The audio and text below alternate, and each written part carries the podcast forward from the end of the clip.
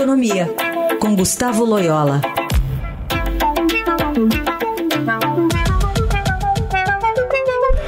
Tudo bem, Loyola? Bom dia. Bom dia. Voltamos a falar da novela da reoneração da folha de pagamento de algumas empresas, de 17 setores. Ontem, o presidente Lula assinou a medida provisória que revoga essa reoneração da folha.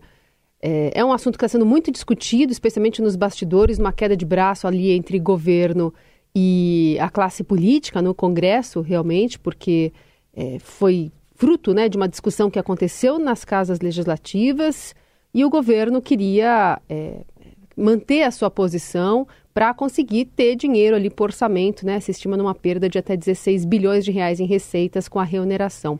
Queria que você fizesse uma avaliação desse último movimento do governo e previsão para as contas desse ano.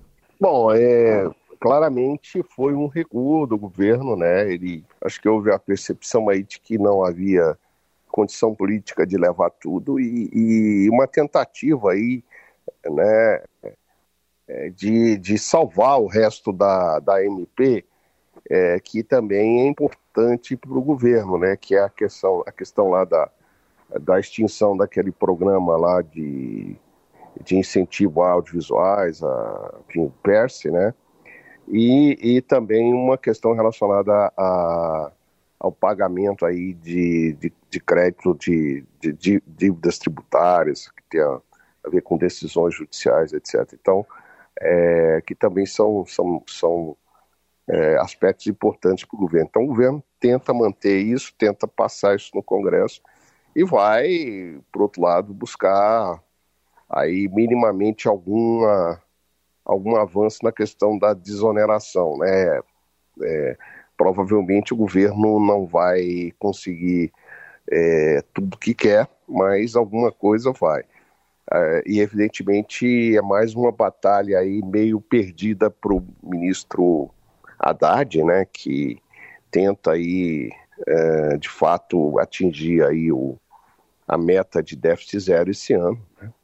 É, ela vai ficando cada vez mais difícil, não é impossível.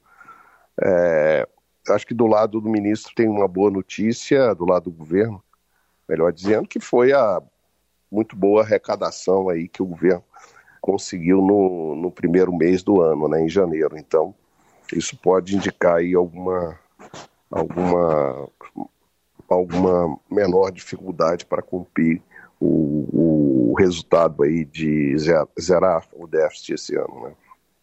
Loyola, outro assunto é, vem aí do ministro do Trabalho e Emprego, Luiz Marinho, que diz que os trabalhadores agora vão poder tomar empréstimo consignado diretamente com os bancos, dando como garantia, lógico, a, a folha de, de, pagamento.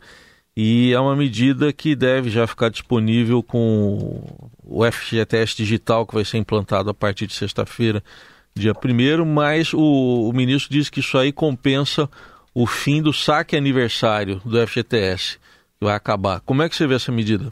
É, o fim do saque aniversário me parece uma boa medida, porque é, foi, uma, foi uma, uma possibilidade emergencial criada na época da pandemia e, e ele desvirtua né, o objetivo do, do fundo de garantia, que é de fato você criar uma poupança é, para o trabalhador, né, quando ele é, está numa situação aí de desemprego, ou mesmo quando se aposenta, né, e, e também, né, a possibilidade que ele tem de usar o fundo, por exemplo, para casa própria, para outros, né, outros objetivos. Então, assim, eu, eu sou favorável.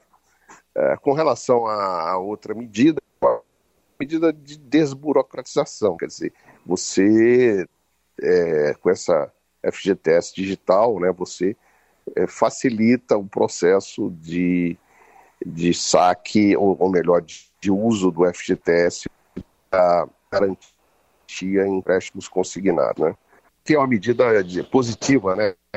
A extinção do saque aniversário, porque ele, ele contrariava o, o, o espírito do fundo de garantia, né? Que é de formação de uma poupança para o trabalhador no momento do desemprego, ou uso, por exemplo, para casa própria e tal. E foi uma medida emergencial tomada lá na pandemia, que realmente deveria acabar.